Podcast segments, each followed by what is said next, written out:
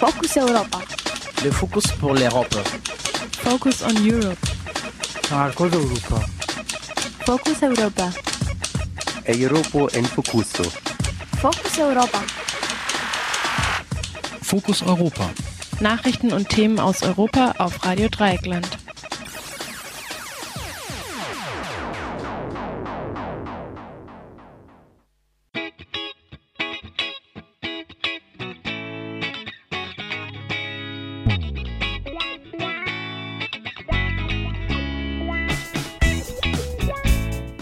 Und herzlich willkommen zu Fokus Europa am 13. November 2013. Heute im Studio und verantwortlich für die Sendung ist die Maike. Über den wachsenden Antisemitismus in Europa unterhielt sich Kollege Jan mit Blanca Tapia von der Agentur für fundamentale Rechte der Europäischen Union. Außerdem der Repressionsherbst gegen Geflüchtete am Ärmelkanal. Wie die staatliche Repression derzeit aussieht, darüber sprach Kollege Mathieu mit der Aktivistin Kim von Calais Migrant Solidarity. Musikalisch haben wir heute GEMA-freien Funk aufgetrieben von der französischen Band Drunk Souls. Wir beginnen wie immer mit den Fokus Europa Nachrichten vom 13. November 2013.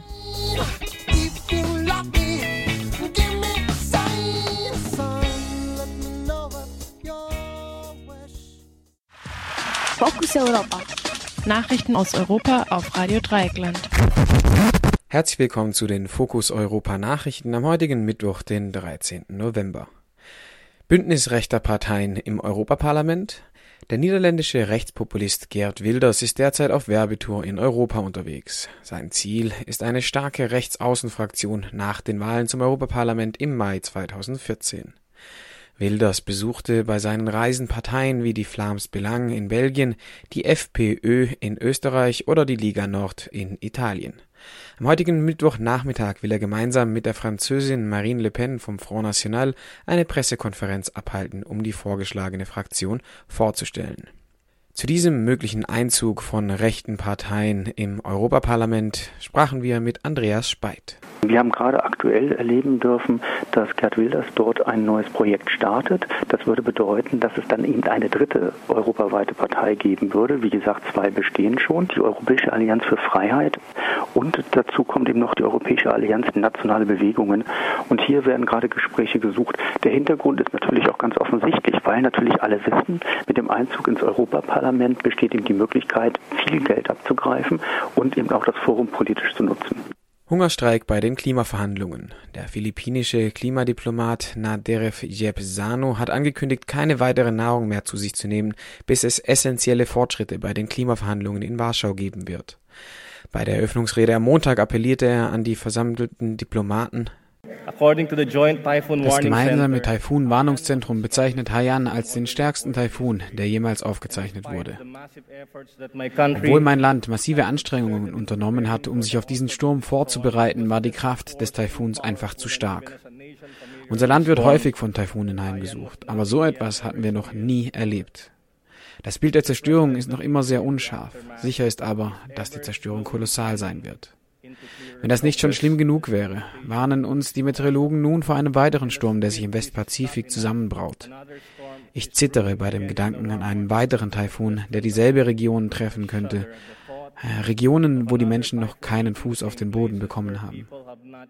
Im weiteren Verlauf appelliert Nandarev Sano, ein Abgeordneter der Philippinen, an das Gewissen der Klimawandelleugner. Sie sollen aus ihrem Elfenbeinturm herauskommen und sich auf die Inseln im Südpazifik begeben, um sich die Auswirkungen des Klimawandels vor Ort anzusehen. Mittlerweile haben sich rund 30 weitere Diplomaten und Diplomatinnen aus Sri Lanka, der Ukraine, Indien und den USA dem Hungerstreik aus Solidarität angeschlossen. Subventionen für fossile Energie fünfmal höher als für erneuerbare. Der Weltenergiebericht der Internationalen Energieagentur IEA bestätigt, was Günther Oettinger noch immer nicht wahrhaben will. Weltweit werden für fossile Energieträger mehr als fünfmal so viel Subventionen ausgeschüttet als für erneuerbare Energiequellen.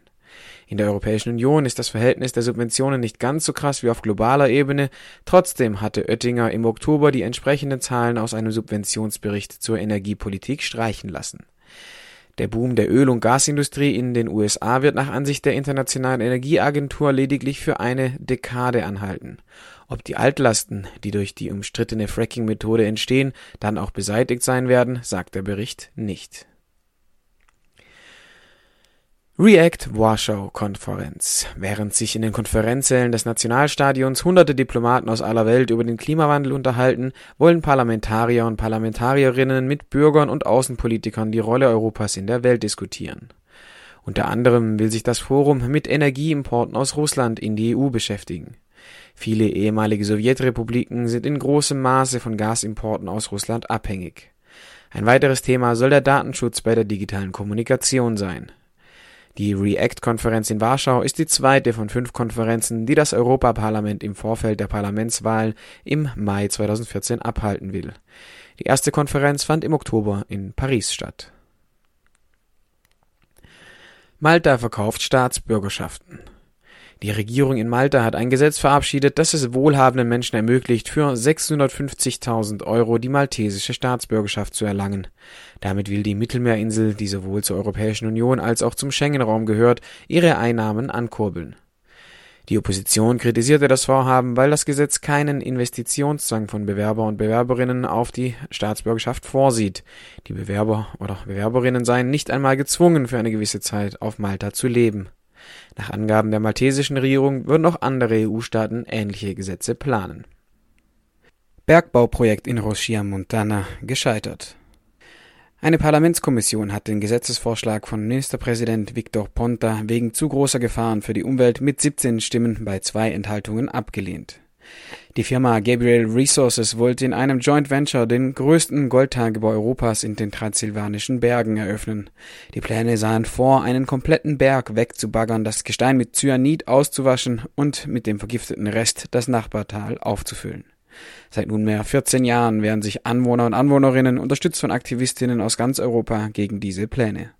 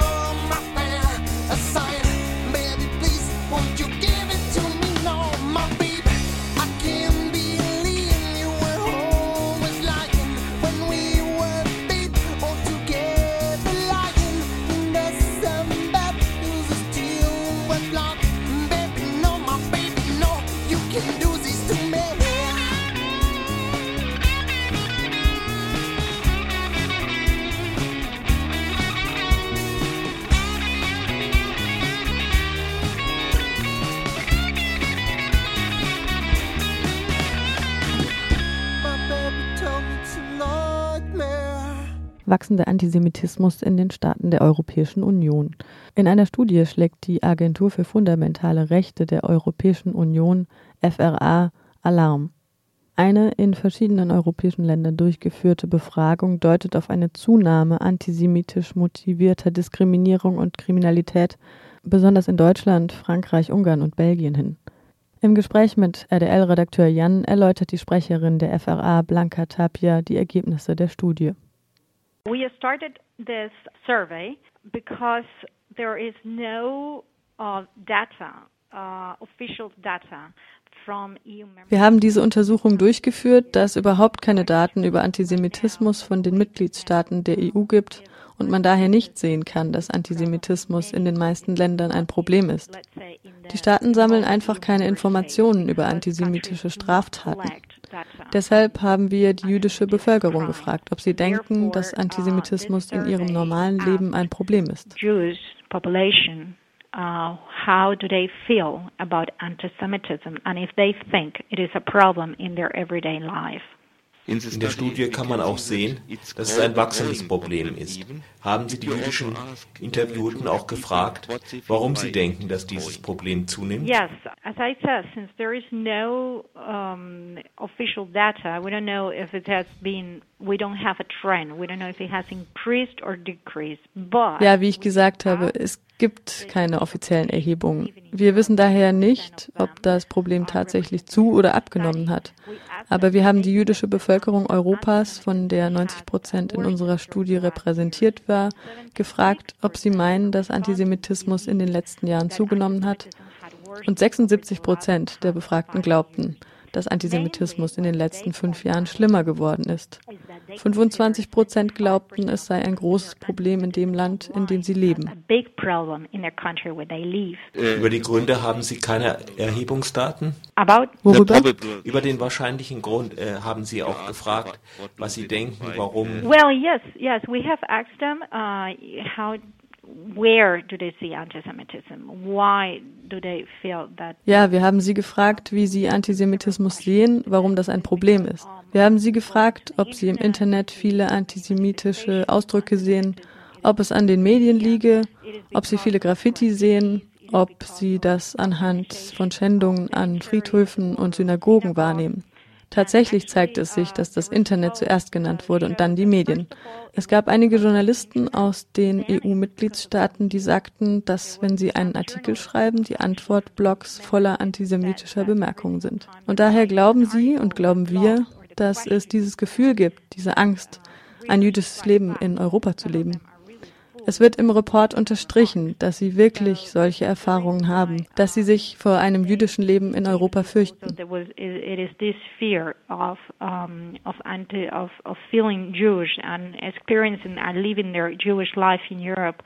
That uh, that it's actually something highlighted in the report. They are afraid of being Jewish in Europe. Nach dem Report besteht das Problem vor allem in Ungarn, Frankreich, Deutschland und Belgien. Es scheint also vor allem ein zentraleuropäisches Problem zu sein. Würden Sie dem zustimmen?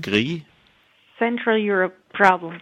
Well, um, let's say that depends on which question. Ein zentraleuropäisches Problem? Ja, lassen Sie mich ja, lassen Sie mich es so sagen. Es hängt von der jeweiligen Frage ab. Die Befragten in den westeuropäischen Ländern, in Großbritannien, Frankreich, Deutschland, sagen, dass wenn es etwas im Nahen Osten gibt, das heißt im Rahmen des israel-palästinensischen Konfliktes, dass sie sich dann weniger sicher fühlen. Das war nicht der Fall in den osteuropäischen Ländern. This, for example, wasn't the case with uh, let's say East European countries like in Hungary, Jewish population living in Hungary didn't think that actually the conflicts between in uh, Israel or in Palestine had an effect in their daily lives. Zum Beispiel glaubten die Juden in Ungarn nicht, dass der Nahostkonflikt einen Einfluss auf ihr Alltagsleben hätte. Also hängt es von sehr vielen verschiedenen Aspekten ab, wann sich die jüdische Bevölkerung in einem Land betroffen fühlt. Wenn es mehr um Nachrichten in den Medien geht, dann würden wir nach Ungarn schauen. Aber wenn es mehr um den Israel-Palästina-Konflikt geht, so betrifft das mehr die westeuropäischen Länder.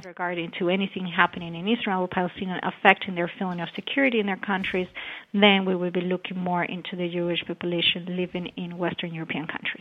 Haben Sie eine bestimmte Definition von Antisemitismus gebraucht oder haben Sie gerade die Definition genommen der, der einzelnen Juden und Jüdinnen, mit denen Sie gesprochen haben? No official definition of antisemitism and we are not a definition setting body. Uh, so what we did in order to understand es gibt keine offizielle Definition von Antisemitismus und wir sind keine Körperschaft, die Dinge definiert. Wir haben unsere Interviewpartner gefragt. Wir haben sie gefragt, ob es antisemitisch ist, Israel zu kritisieren und ob es antisemitisch ist, wenn ihnen verboten wird, den Davidsstern oder eine Kippa zu tragen. So haben wir sie gefragt, was sie als antisemitisch empfinden. Sie haben uns gesagt, was sie denken, was antisemitisch ist und was nicht.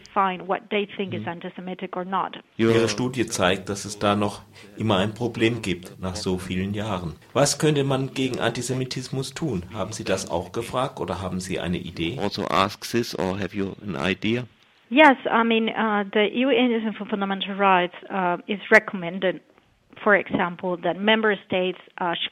ja, die UN-Agentur für Menschenrechte fordert zum Beispiel, dass die Mitgliedstaaten der EU untersuchen, wie der Holocaust beim Unterricht über die Menschenrechte behandelt wird und im Geschichtslehrplan. Diese Forderung ist eng mit einem Ergebnis der Studie verknüpft. 60 Prozent der Eltern fürchten, dass ihre Kinder das Opfer antisemitischer Übergriffe in der Schule oder auf der Straße werden könnten.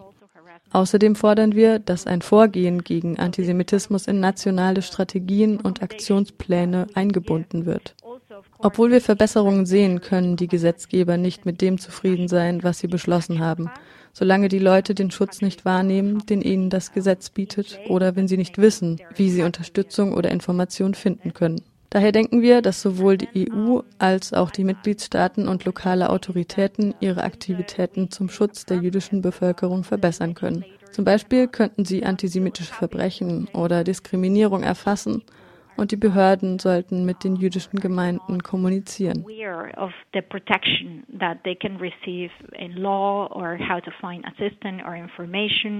Therefore, what we think uh, is that probably uh, both the EU and the countries, for all, in particular also local authorities, um, could uh, increase awareness raising activities to support Jewish people. When, for example, they report hate motivated crime and discrimination. Also, we think that um, it would be interesting that um, EU member states, for example, facilitate cooperation between the equality bodies and the Jewish community organizations. Another important point would be that when the anti-Semitic crimes are committed, that the country should ensure that the Ein wichtiger Punkt ist auch, dass wenn antisemitische Straftaten begangen werden, die Staaten darauf achten, dass von Polizei und Staatsanwaltschaft der Grund der Straftat festgehalten wird und der dann durch den ganzen Prozess von der Polizeiuntersuchung bis zum abschließenden Gerichtsurteil Beachtung findet. Dann hätten wir auch offizielle Daten über antisemitische Straftaten und die Gründe dafür. I mean, we have many other um, suggestions but I could I could go on and on. Um, but I think that would be one of them. Another one that, of, of course, I don't want to to miss uh, the opportunity to mention is on the internet. Wir haben viele andere Vorschläge. Ich könnte damit weiter und weiter machen. Aber etwas möchte ich bei dieser Gelegenheit nicht vergessen zu erwähnen. 75 Prozent der Befragten haben gesagt, dass sie wegen des Internets glauben, dass der Antisemitismus in den letzten fünf Jahren zugenommen hat. Das Problem mit dem Internet ist natürlich, dass es da keine Grenzen gibt. Deshalb glauben wir, dass der grenzüberschreitende Antisemitismus von der EU und den Mitgliedsländern gemeinsam behandelt werden muss.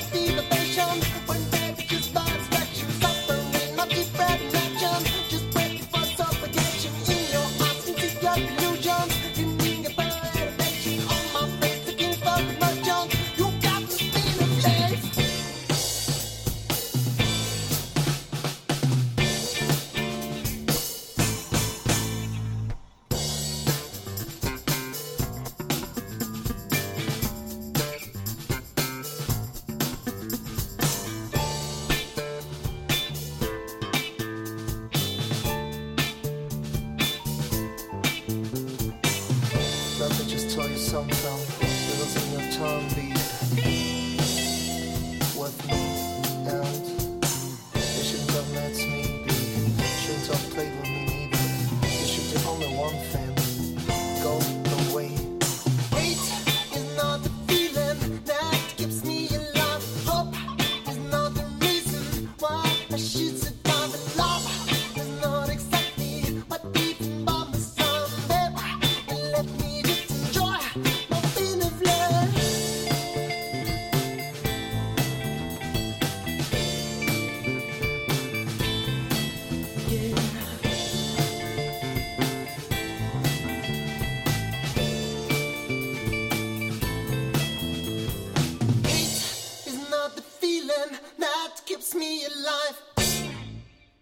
Repressionsherbst gegen Geflüchtete am Ärmelkanal.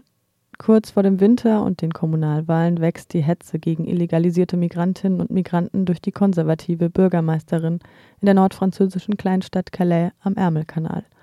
Seit September werden besetzte Häuser und informelle Camps im Wald und in den Dünen, sogenannte Jungles, geräumt.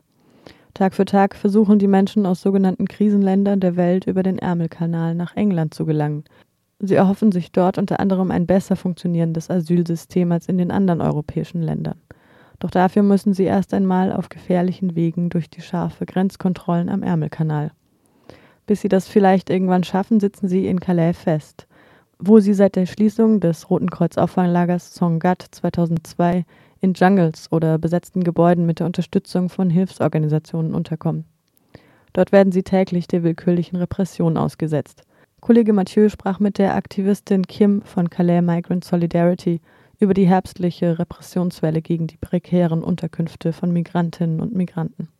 Wie viele Flüchtlinge gibt es momentan um Calais herum? Relativ schwierig einzuschätzen, ähm, vor allem weil wir jetzt auch gerade irgendwie ähm, ja, dadurch, dass eben viele Leute auch auf der Straße schlafen und immer die Squads geräumt werden, haben wir nicht so einen richtigen Überblick. Ähm, aber ich schätze mal so mindestens noch so an die 200 bestimmt. Im Herbst dieses Jahres wurden regelmäßig äh, Jungles und Besetzungen geräumt. Kannst du die Repression im Herbst zusammenfassen? Also zusammenfassend kann man sagen, dass die Repression im Herbst ziemlich extrem und ziemlich krass ist. Ich glaube, wir hatten auch mal auf dem Blog ähm, ein, einen Eintrag mit, mit dem Namen äh, The People Hunting Season Started. Und das trifft es eigentlich ziemlich gut. Also im Herbst ist die Repression wirklich ziemlich stark. Ähm, die Leute werden von der Straße weg verhaftet. Wir haben jetzt ähm, wochenlang immer wieder versucht, eben Häuser zu besetzen, damit die Leute Schlafplätze haben. Aber jede Nacht öffnen wir ein, öffnen wir ein Haus und am Tag darauf ist es gleich wieder geschlossen. Ähm, das heißt, die Leute sind eigentlich auf den Straßen und es gibt eigentlich momentan kaum Möglichkeiten, dass sie irgendwo zwei Nächte am Stück in Ruhe schlafen. Ist es jedes Jahr so, dass im Herbst so viel geräumt wird oder ist es besonders stark dieses Jahr? Also es ist schon jedes Jahr das Gleiche, wobei ich persönlich den Eindruck habe, dass es dieses Jahr noch viel schlimmer ist. Ähm, die Bürgermeisterin von Calais, Natascha Bouchard, hat sogar auf Facebook auch einen Aufruf gestartet, dass die Menschen aus Calais, wenn sie sehen, dass Migranten einen Squad haben oder in ein Haus reingehen, dass sie das an eine bestimmte E-Mail-Adresse gleich weiterschicken, damit die Polizei sofort eingreifen kann. Das war die letzten Jahre noch nicht so. Ähm, und wir glauben, dass es damit zusammenhängt, weil nächstes Jahr eben hier Wahlen sind in Calais und dass sie deshalb ähm, da jetzt nochmal extrem Druck ausübt. Wir haben auf unserer Homepage eine E-Mail-Adresse, die E-Mail-Adresse eben auch ge gepostet, die ähm, Natascha Bouchard eben angegeben hat. Da können Leute gerne E-Mails dran äh, darauf schreiben, wie ja, wie sie das eben finden, dass Leute die Squads denunzieren sollen. Wir haben sogar so eine kleine, ja, so einen kleinen Brief auf Französisch vorformuliert, falls Leute nicht wissen sollen, was sie schreiben genau, dass da irgendwie wir versuchen dann halt irgendwie das möglichst zu überschwemmen mit ganz vielen E-Mails. Für diese Wahlen äh, sind die anderen Kandidaten, zum Beispiel die sozialistische Opposition oder andere Parteien, sind die auch so fremdenfeindlich ausgerichtet für die nächsten Wahlen oder gibt es auch Befürworter von einer besseren Lösung für Flüchtlinge? Ich bin mir nicht ganz sicher, ehrlich gesagt. Ähm, ich glaube auch, dass die anderen Parteien einfach nicht so stark sind. Ähm, ich weiß, dass es ja noch eine kommunistische Partei gibt in Calais. Die ähm, ist auf jeden Fall für uns. Die ist auch öfter mal auf unserer Demonstration mit dabei. Die ist definitiv ähm, für die Migranten. Wurde verstärkt Häuserbesetzungen geräumt auf Denunziation von Leuten hin nach diesem berüchtigten Post von Natascha Bouchard auf Facebook kann ich nicht sagen, woran das genau lag. Also es war vorher wurde schon unglaublich viel geräumt und im, hinterher genauso viel, meiner Meinung nach in der Bevölkerung von Calais. Habt ihr da viel Unterstützung von den Leuten oder ist die Bevölkerung allgemein gegen Flüchtlinge? Also ich würde sagen, allgemein ist sie eher neutral eingestellt, ist halt feindlich. Ähm, es kommt auch mal wieder vor, dass man in ein Café reingeht und man nicht bedient wird.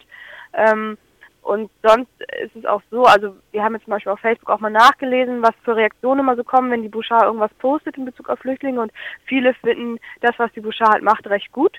Wobei es auch immer wieder Einzelpersonen gibt, die eben auf uns zukommen und uns helfen. Also es gibt ja auch vor Ort in Calais ähm, so vier, fünf Menschen, die ähm, bei uns oder in der Calais Migrant Solidarity ähm, eben mitmachen und die auch aktiv ins Leben gerufen haben. Und es gibt auch immer wieder Einzelpersonen, die dann halt versuchen, den Flüchtlingen irgendwie zu helfen, indem sie ihnen mal eine Dusche anbieten oder ihnen ein bisschen ähm, Brot vorbeibringen oder so. Aber ich würde sagen, tendenziell ist es eher schwierig. Es gibt auch ein Haus mit Flüchtlingen speziell Frauen und Kinder. Wurde dieses Haus auch betroffen von den Räumungen? Bis jetzt noch nicht. Da haben wir es geschafft. In Frankreich gibt es eine besondere Gesetzeslage, die besagt, wenn man 48 Stunden lang ein Haus besetzt hat und das eben beweisen kann, ähm, dann äh, können die einen nicht räumen, sondern müssen halt erstmal über so ein Courtcase, also über das Gericht das Ganze laufen lassen. Und das haben wir mit dem Haus eben geschafft. Ähm, unser Ziel war eben auch, so ein Frauenhaus, also einen sicheren Platz zu machen für Frauen und Kinder. Und ähm, das haben wir eben geschafft. Und wir haben jetzt am 19. November ähm, diesen, ja, das, den Gerichtstermin, wo dann eben entschieden wird, ob wir den Squad weiterhin behalten dürfen oder ob wir geräumt werden. Und wir rufen auch immer noch gerade dazu auf, dass halt Leute gerne am 19. November mit zu uns halt kommen können, um uns einfach zu unterstützen. Ich weiß nicht, ob diese Regelung auch da zutrifft, diese Winterstopp für Räumungen von Hausbesetzungen. Trifft es auch hier in Calais zu? Ähm, ja, die trifft auch schon zu. Ähm, wir versuchen auch gerade, das ist auch das, was wir versuchen werden, am 9. November vor Gericht eben zu sagen, ähm, dass sie bitte eine Winterpause einlegen sollen, dass dann eben keine, keine Squads ähm, räumen sollen. Das ist das, was wir gerade versuchen, zusammen mit ein paar anderen Einzelpersonen von Organisationen in Calais, die hier ansässig sind, um eben halt ja diesen Winterstopp oder die, diese Winterpause eben zu bekommen. Ähm, das ja klappt manchmal und manchmal nicht. Beziehungsweise wann halt die Winterpause anfängt, ist auch nicht so ganz klar. Ähm, auf jeden Fall definitiv dann. Es gibt das BCMO, das ist äh, eine Sporthalle, die die Stadt zur Verfügung stellt, wenn die Temperatur auf minus vier Grad fällt ähm, tagsüber. Die wird dann nachts geöffnet und dann können ähm, die Flüchtlinge eben darin schlafen. Ähm, und wenn das soweit ist, dann gibt es auf jeden Fall so einen so so, so ein Stopp oder eine Winterpause. Wenn du sagtest, äh, Flüchtlinge besetzen ein Haus, dann wird das am Tag drauf geräumt. Gibt es keine längerfristigen Hausbesetzungen sonst? Gerade nicht. Also es ist relativ schwer, weil die Polizei, also wir haben jetzt wirklich wochenlang regelmäßig die Nacht in den Häuser reingegangen und haben eben versucht, die zu besetzen, aber wurden halt immer wieder rausgeworfen am Tag darauf. Es ist relativ schwierig dann eben, das zu machen, vor allem, weil man diese 48 Stunden zum einen klar unbemerkt ähm, das Ganze über die Bühne bringen muss und dann auch mal einen Namen finden oder jemanden finden muss, der dann seinen Namen an die Haustür bringt, der dessen oder der dann eben vor Gericht sozusagen geht. Und ähm, genau, das ist eben relativ schwierig, zum einen immer so viele Leute zu finden und zum anderen, selbst wenn wir sie haben, werden wir oftmals eben, wie gesagt, schon eher rausgeworfen. Ähm, und manchmal ist es aber auch so, dass, dass die Polizei einfach kommt und uns trotzdem räumt, obwohl wir schon länger als 48 Stunden drin waren. Sind das dann immer verschiedene Häuser oder kommt es ja. immer auf dieselben Häuser? Das sind meistens nur verschiedene Häuser. Wie viele seid ihr momentan in Calais von Calais Migrant Solidarity? Äh, ich würde sagen, ungefähr zehn sind wir. Ja, genau, also acht bis zehn ungefähr. Also, wobei jetzt ganz viele auch wieder abfahren werden die nächsten Tage. Da werden wir uns dann ziemlich reduzieren auf fünf oder sechs. Also, es können gerne Leute auch immer noch kommen. Also, wir sind da, noch haben wir das Haus, noch gibt es damit also auch Schlafplätze, die wir sozusagen anbieten können. Und ähm, gerade im Winter sind natürlich mal ziemlich wenige Aktivisten hier und dementsprechend wäre das ja schön, wenn Leute irgendwie Bock haben und Energie haben, hierher zu kommen. Da freuen wir uns immer sehr. Wenn du meinst, noch habt ihr das Haus, heißt das, das ist auch ein besetztes Haus, wo ihr seid? Genau, also das ist das, das Frauenhaus. Da mit denen schlafen wir dann eben zusammen in einem Haus. Das war Fokus Europa von Radio Dreieckland. Produziert mit finanzieller Unterstützung des Europäischen Parlaments.